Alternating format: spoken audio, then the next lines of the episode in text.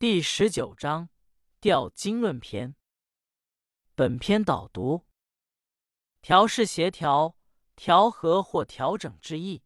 经是指经络、经脉。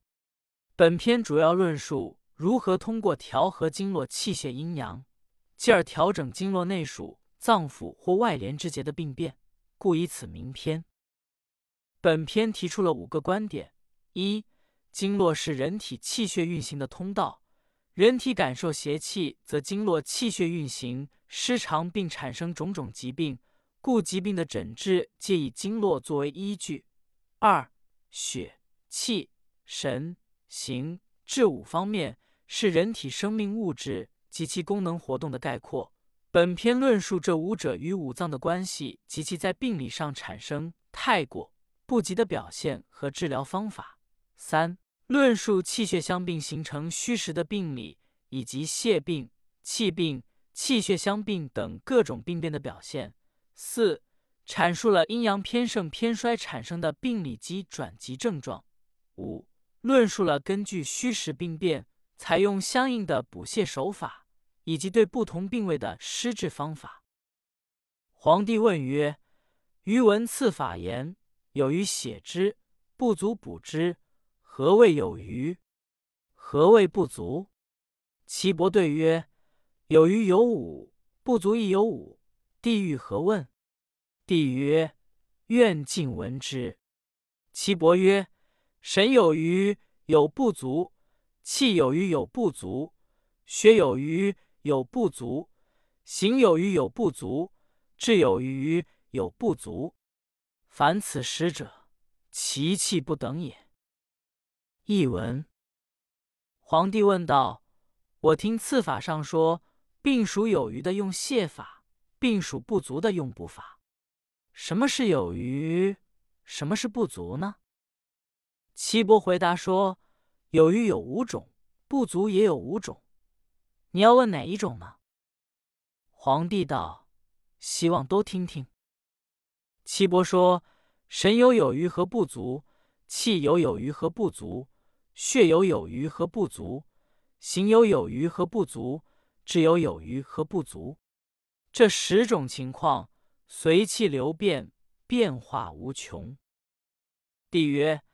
人有精气、精液，四肢九窍，五脏十六部一，三百六十五节二，乃生百病。百病之生，皆有虚实。今夫子乃言有余有五，不足亦有五，何以生之乎？岐伯曰：皆生于五脏也。夫心脏神，肺藏气，肝藏血，脾藏肉，肾藏志，而此成形。志一通，内连骨髓，而成身形五脏。五脏之道，皆出于精髓，以行血气。血气不和，百病乃变化而生。是固守经岁焉三。注释：一十六部指手足十二经脉，加上冲脉、督脉、任脉、带脉。二三百六十五节。指人的全身关节。三经岁，经脉流行之道。译文：皇帝问道：人有精气、精液、四肢、九窍、五脏、十六部、三百六十五节，能够发生各种疾病，而各种疾病发生均有虚实的不同。现在，夫子您只说有余的有五种。不足的也有五种，究竟是怎样发生的呢？岐伯说，都是从五脏发生的。心脏神，肺藏气，肝脏血，脾藏肉，肾脏志，因而生成人的形体。而志意通达，与内部骨髓互相联系，而形成了人的身体五脏。五脏之间相互联系的通道，都是出自经脉之间。从而运行血气，如果血气不调和，就会变化发生各种疾病。所以诊断治疗要以经脉作为根据。赏析与点评：虽然有神、气、血、形治的有余和不足多种病变，但这些病变的实质均是五脏病变。只有意志治，方能保证五脏功能正常。如意志有余或不足，则不仅影响五脏之气，还可影响经脉气血的虚实。五脏病变的发生，其实也常常是经脉气血失调所致。经脉气血一旦失调，百病乃变化而生。故对于五脏病变的治疗，仍然要立足于守精髓，即通过疏通经脉、调理气血而治疗五脏的虚实病变。这也正是本文调经的本旨。帝曰：神有余不足何如？岐伯曰：神有余则笑不休，神不足则悲。血气未病医，五脏安定，邪客于行，洒息起于毫毛，未入于经络也，故名曰神之微二。帝曰：补血奈何？岐伯曰：神有余。则血其小络之血出血物之深赤三，无中其大经，神气乃平。神不足者，是其虚络四，按而治之，次而利之，无出其血，无泄其气，以通其经，神气乃平。帝曰：次微奈何？岐伯曰：按摩勿视，折针勿赤，一气于不足。神气乃得复。注释：一血气未病，血气未有偏据。二神之危，心经的威胁。因心藏神，故有此说。三身赤，推针深刺。四虚络，指虚而线下的络脉。译文：皇帝问。神有余和不足的情况如何？岐伯说：神有余就大笑不止，神不足就悲忧。如果病邪还未与血气混杂，那么五脏还是安定的。这时病邪只是滞留在身体表面，只是肌肤毫毛恶寒，尚未进入经络，这叫做心经的威胁。皇帝又问：治疗时？怎样使用补泻之法呢？岐伯说：“神有余的，就刺他的小络之脉，使之出血，使之出血，但不要推针深刺，更不要刺伤大的经脉，这样神气就自然平掉了。神不足的要用补法，看准那虚络，按摩以达病所，再配合针刺通利精气，不令出血，也不使其气外泄。”只是疏通他的经脉，神气就平掉了。皇帝又问：“针刺威胁应该怎样？”岐伯说：“按摩病处不要停止，针刺时不向身推针，只是引导转移病人之气，使之充足，神气就能恢复。”帝曰：“善。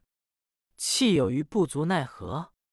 岐伯曰：“气有余。”则喘开上气，不足则吸不利少气。血气未病，五脏安定；皮肤微病，命曰白气微泄。帝曰：补血奈何？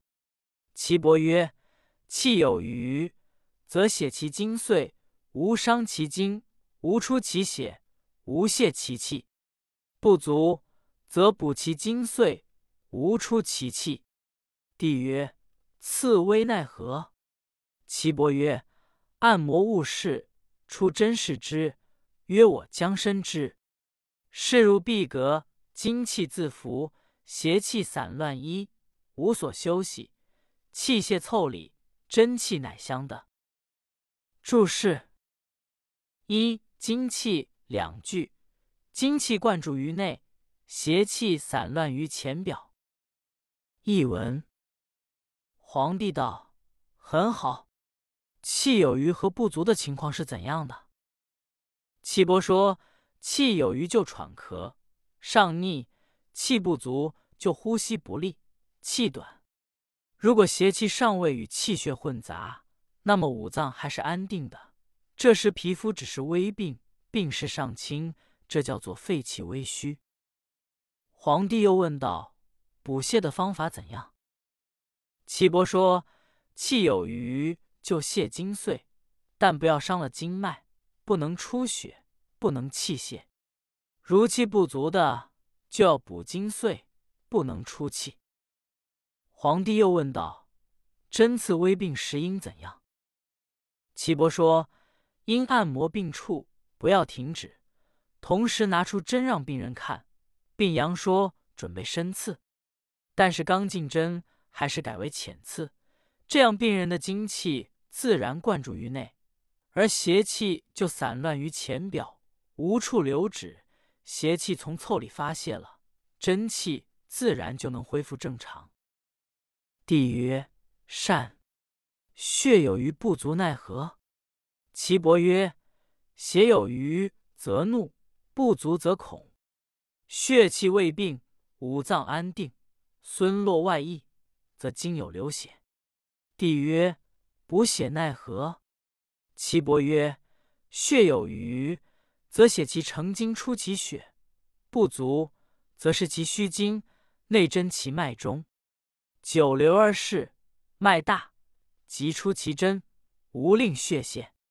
帝曰：“刺流血奈何？”岐伯曰：“视其血络，刺出其血，无令恶血的入于经，以成其疾。”译文：皇帝说：“很好。血有余和不足的情况是怎样的？”岐伯说：“血有余就易发怒。”血不足就易恐怯，如果邪气尚未与血气混杂，五脏还安定，只是孙络邪盛外溢，经内就会有淤血现象。皇帝又问道：“补泻的方法怎样？”岐伯说：“血有余，泻他的成经，刺之出血；血不足，看他虚弱的经脉，把针扎在经脉上，在进针后。”如病人脉象正常，留针时间就要稍长；如脉见红大，就要立刻拔针，不使出血。皇帝又问道：“刺流血的方法怎样？”岐伯说：“看准哪有流血的络脉，刺出其血，但注意不要让恶血回流入经脉，而引起其他疾病。”帝曰：“善。行有余不足奈何？”岐伯曰：“行有余则腹胀，筋搜不利一；不足则四肢不用。血气未病，五脏安定，肌肉如动，命曰微风。”帝曰：“补血奈何？”岐伯曰：“行有余则血其阳经二，不足则补其阳络。”帝曰：“刺微奈何？”岐伯曰：“取分肉间。”无中其经，无伤其络，胃气得复，邪气乃所三。注释：易经经搜不利，大小便不利。二阳经和下文的阳络，指足阳明经脉，足阳明络脉。三所消散。译文：皇帝道：很好。行有余和不足的情况是怎样的？岐伯说：行有余就腹胀，小便不利；行不足则手足不灵活。如果邪气尚未与血气混杂，五脏还安定，只是肌肉有些微微蠕动的感觉，这叫微风。皇帝又问道：补泻的方法怎样？岐伯说：行有余。就泻足阳明胃经的经脉之气，行不足就补足阳明胃经的络脉之气。皇帝又问道：“针刺微风之病应怎样？”岐伯说：“刺其分肉间以散其邪，不要刺中经脉，也不要伤及络脉，胃气能够恢复，邪气就消散了。”帝曰：“善。治有余不足奈何？”岐伯曰：治有余则腹胀孙泄，不足则厥。血气未病，五脏安定，骨节有动一。帝曰：补血奈何？岐伯曰：志有余则血然精血者二，不足则补其复溜三。帝曰：“刺胃病奈何？”岐伯曰：“即取之，无中其经，邪所乃能利虚。”注释：一骨节有动，骨节之间有微动感。二然经，即然骨穴。三复溜，学名，在足内踝上二寸处，属足少阴肾经。帝曰：善。血有余不足奈何？岐伯曰：血有余则怒，不足则恐。血气未病，五脏安定，孙络外溢，则经有流血。帝曰：补血奈何？岐伯曰：血有余，则血其成精出其血；不足，则是其虚精，内真其脉中。久流而逝，脉大，即出其真，无令血泄。帝曰：次流血奈何？岐伯曰：视其血络，刺出其血，无令恶血的入于经，以成其疾。译文：皇帝道。很好，质有余和不足的情形是怎样的？岐伯说：质有余就要腹胀孙泄，质不足就手足厥冷。如果邪气尚未与气血混杂，那么五脏还是安定的，只是骨节间有微动感。皇帝又道：补泻的方法是怎样的？岐伯说：质有余就刺泻然骨穴出血。治不足，就在复溜穴采取补法。皇帝又问道：“在邪气与血气尚未相混的时候，怎样刺治呢？”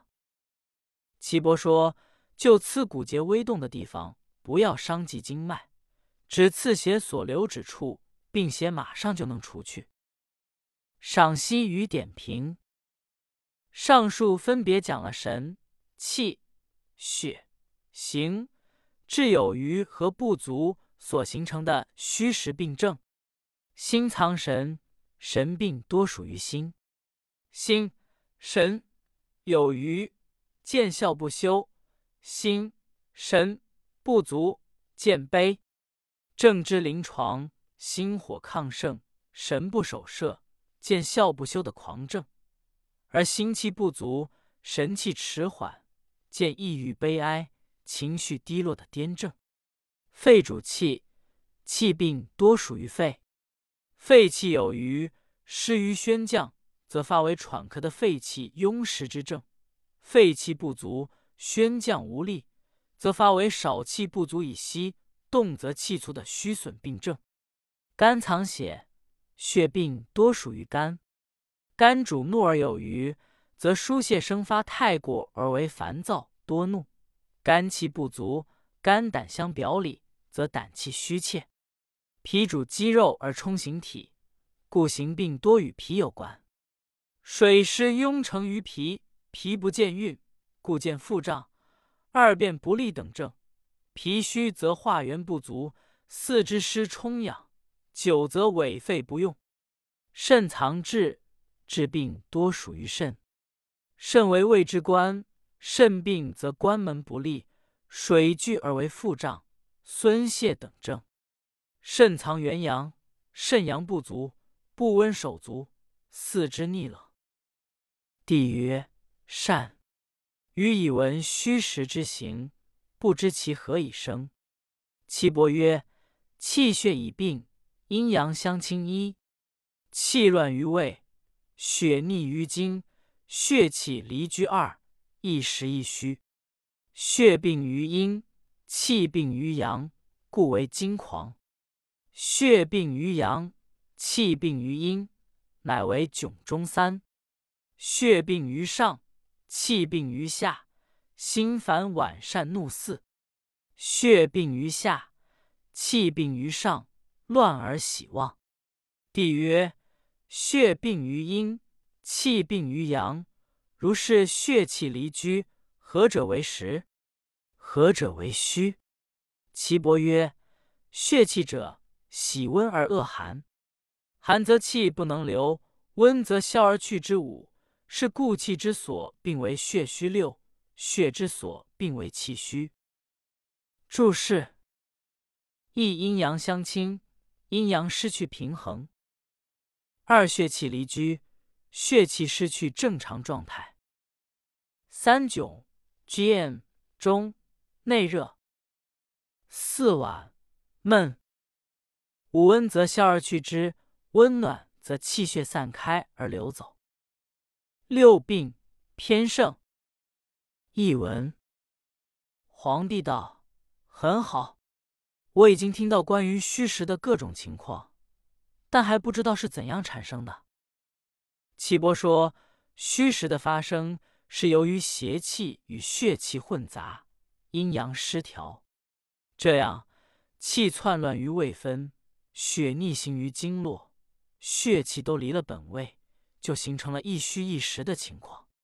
如果血与阴邪相混，气与阳邪相混，就会发生惊狂的病症；如果血与阳邪相混，气与阴邪相混，就会发生内热的病症；如果血与邪气在人体上部相混杂，气与邪气在人体下部相混杂，就会心中烦闷多怒。如果血与邪气在下部相混杂，气与邪气在人体上部相混杂，就会使人气乱健忘。皇帝道：血与阴邪相混，气与阳邪相混，像这样血气分离不循常规，怎样才算实？怎样才算虚呢？岐伯说：血和气都喜欢温暖，厌恶寒冷。寒冷会使血气色滞不能畅通。温暖就能使血气消散而易于运行，所以气若偏盛就有血虚的现象，而血若偏盛就有气虚的现象。帝曰：人之所有者，血与气耳。今夫子乃言血病为虚，气病为虚，是无实乎？岐伯曰：有者为实，无者为虚。故气病则无血。血病则无气，今血与气相失一，故为虚焉。络之与孙脉俱疏于经，血与气病，则为实焉。血之与气并走于上，则为大绝二。绝则暴死，气复反则生，不反则死。注释：一血与气相失，血和气失去了相互联系。二大绝。突然昏倒、中风之类疾病。译文：皇帝说，人体最宝贵的就是血和气了。现在夫子您说血偏盛、气偏盛都是虚，那么就没有实了吗？岐伯说，多余的就叫做实，不足的就叫做虚。因为气偏盛，血就显得不足；血偏盛。气就显得不足，加之血和气失去了正常联系，所以就成为虚了。大络和孙络里的血气都流注到经脉，如果血与气混杂，那就成为实了。如血和气混杂后，循着经络上逆，就会发生大绝症。得了大绝症，就会突然昏死过去。如果气能恢复，就能活；否则就会死去。帝曰。实者何道从来？虚者何道从去？虚实之要，愿闻其故。岐伯曰：夫阴与阳皆有于会一，阳注于阴，阴满之外，阴阳云平，以充其形。久后若一，命曰平人。夫邪之生也，或生于阴，或生于阳。其生于阳者。得知风雨寒暑，其生于阴者，得知饮食居处、阴阳喜怒二。注释：一阴与阳，阴经和阳经；二阴阳，指男女，此指房事操劳。译文：皇帝道：实是从什么途径来的？虚又是从什么途径去的？虚实的关键。我希望听听其中的缘故。岐伯说，阴经和阳经都有输入和汇合的数学，阳经的气血灌注到阴经，阴经气血充满了，就流走到其他地方，这样阴阳平衡，来充实人的形体。酒后的脉象一致，就是正常人。凡邪气的发生，有生于阴分，有生于阳分。生于阳分是感受了风雨寒暑，生于阴分是由于饮食不节、起居失常、房事过度。喜怒无常。赏析与点评：《黄帝内经》将病因分为阴阳两大类，由风寒暑湿燥火侵袭所致的为生于阳的外邪；由于饮食不当、居处不宜、喜怒失节、房事劳倦所致者为生于阴的内邪。后来张仲景在《金匮要略·脏腑经络》。先后病脉症第一中提出千般趁难，不越三条，为宋代陈无泽创立三阴学说提供启示。现在也通常都将病因主要分为内因、外因、不内外因三类。帝曰：风雨之伤人奈何？岐伯曰：风雨之伤人也，先克于皮肤，传入于孙脉，孙脉满则传入于络脉。络脉满则输于大经脉，血气与邪并克于分凑之间，其脉间大，故曰实。实者外间充满，不可按之，按之则痛。帝曰：寒湿之伤人奈何？岐伯曰：寒湿之中人也，皮肤收衣，肌肉坚紧，容血气，胃气去，故曰虚。虚者。聂辟气不足二，按之则气足以温之，故快然而不痛。注释：一收，急而聚，拘急；二聂，折，辟，闭，急者皱的意思。此处指皮肤上的皱纹。译文：皇帝道：风雨伤人的情况如何？岐伯说。风雨伤人是先侵入皮肤，然后传入孙脉，孙脉充满再传到络脉，络脉充满就注入大经脉，血气和邪气混杂于分肉凑里之间，其脉象坚大，所以说是实症。实症外表坚实充满，肌肤不能够按触，按触就会疼痛。皇帝又问：寒湿伤人的情况如何？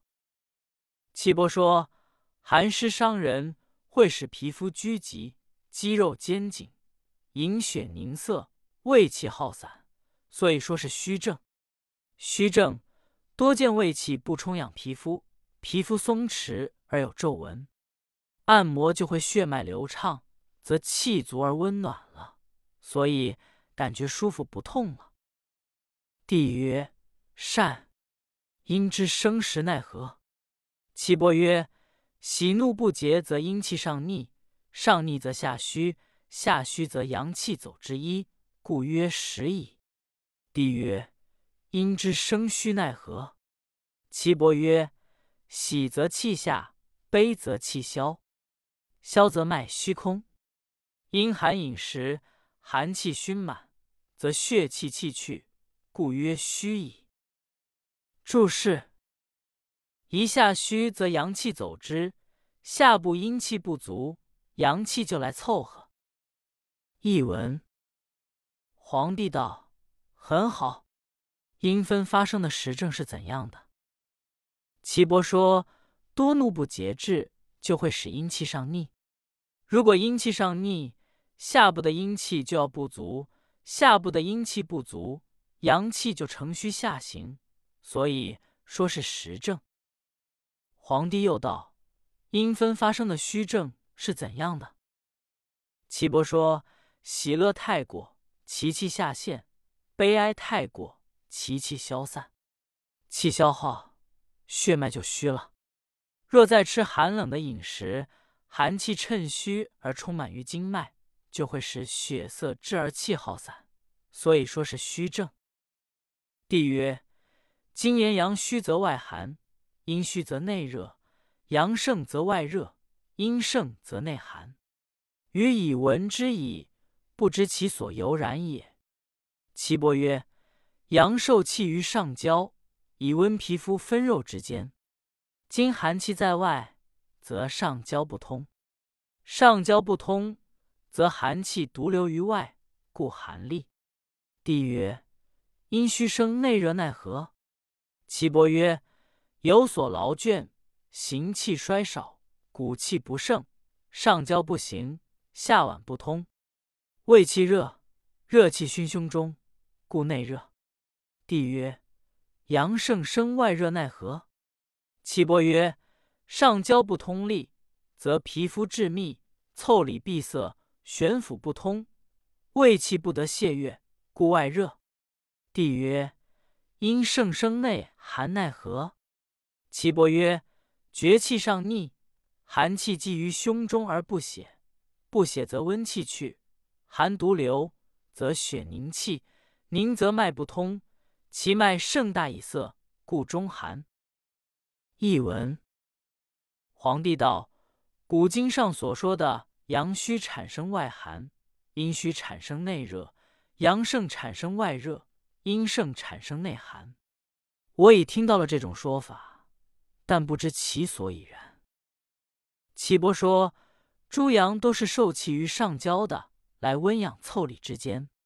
现在寒气侵袭于外，就会使上焦之气不能达于肤凑之间。上焦之气不达于肤凑之间，以致寒气独留在外表，所以恶寒战栗。皇帝又问：阴虚产生内热是怎么回事？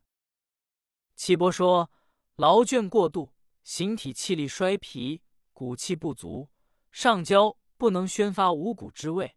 下脘不能布化五谷之精，胃气郁恶生热，上熏胸中，所以阴虚生内热。皇帝又问：阳盛产生外热是怎么回事？岐伯说：上焦之气不畅通顺利，皮肤紧密，腠理闭塞，汗孔不通，胃气不能发泄外越，所以就发生外热。皇帝又问道。阴盛产生内寒是怎么回事？岐伯说：由于厥逆之气上冲，寒气积在胸中而不得下泄，寒气不泄，使阳气消散，而寒气独留，因而血液凝涩。血液凝涩则脉不通畅，其脉虽盛大，却兼涩象，所以成为寒中。赏析与点评：本段所讲阴阳虚实。内外寒热的病理含义和现今临床所指不尽一致。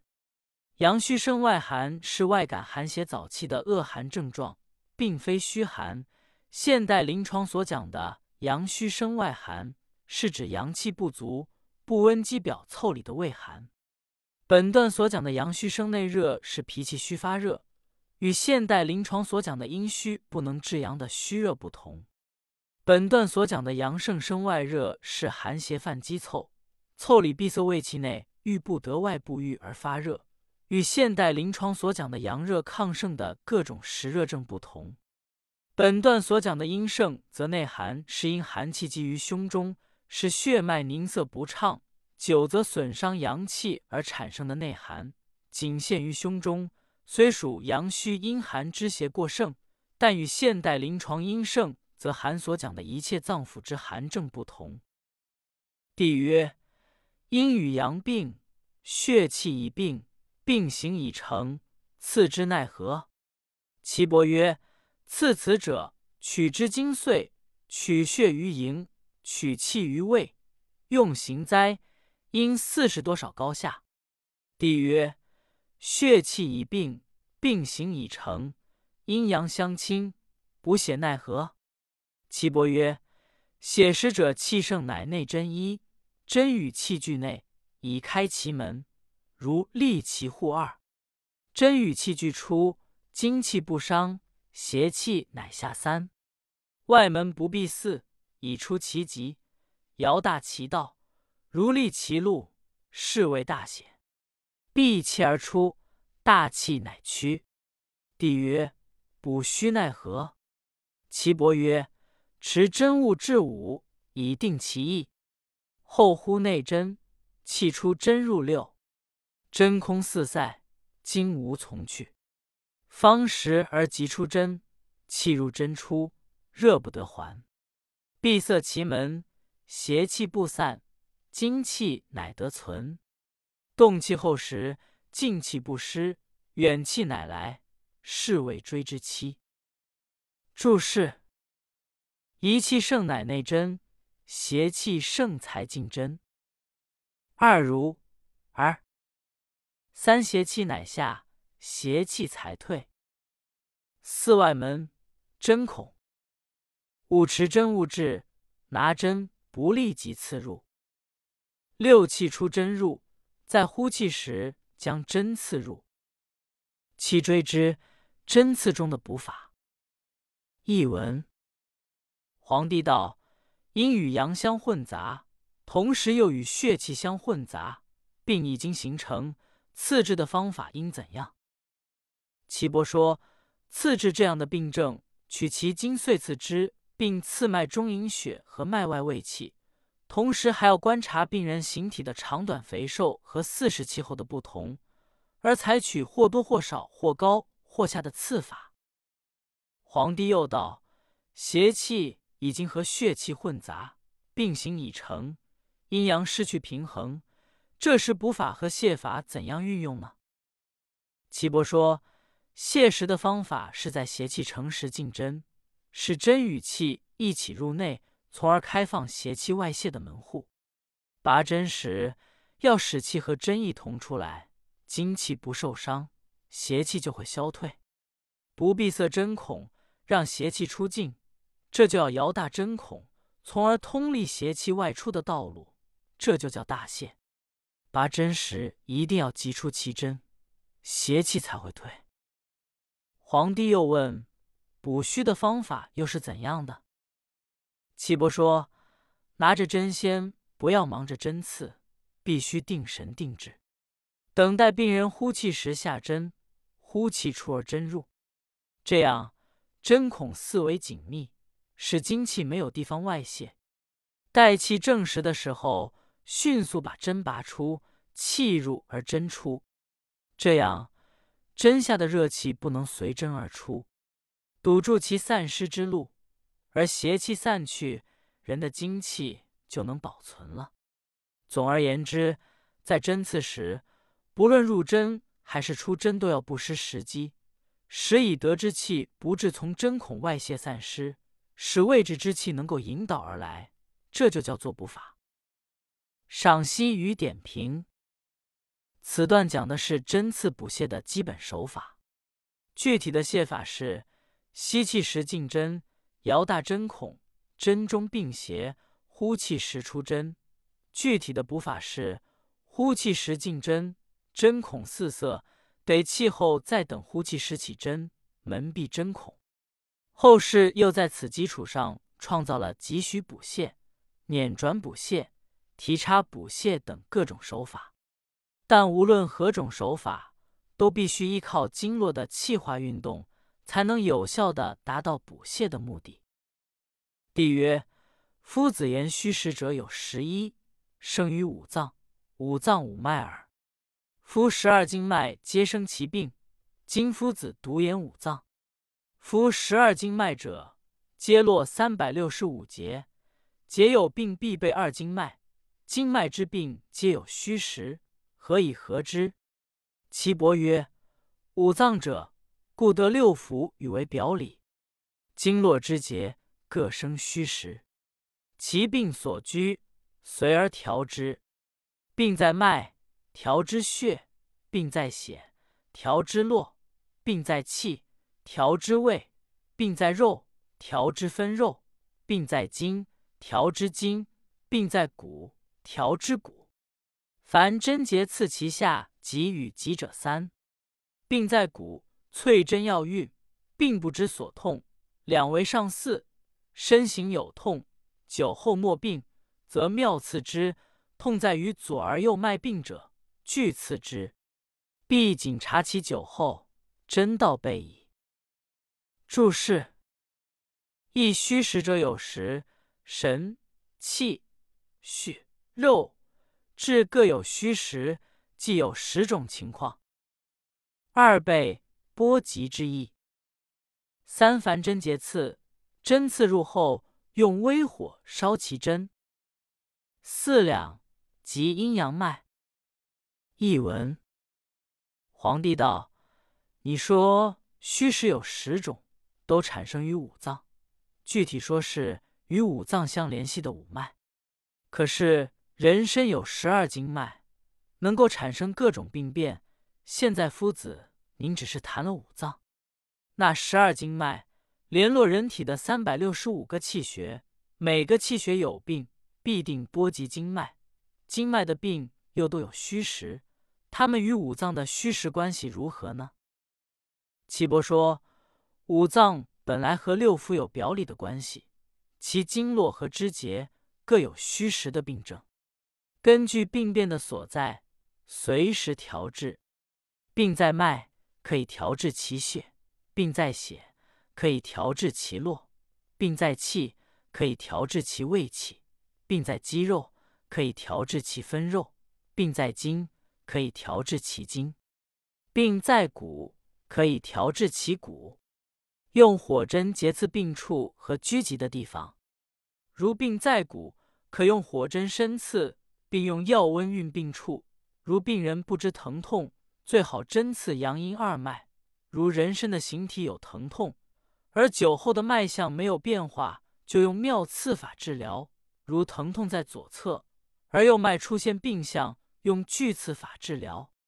必须谨慎审查病人酒后的脉象，然后进行针治，这样针刺的道理就算完备了。w w w z i s u o x 点 net t x t 小说斜杠天堂。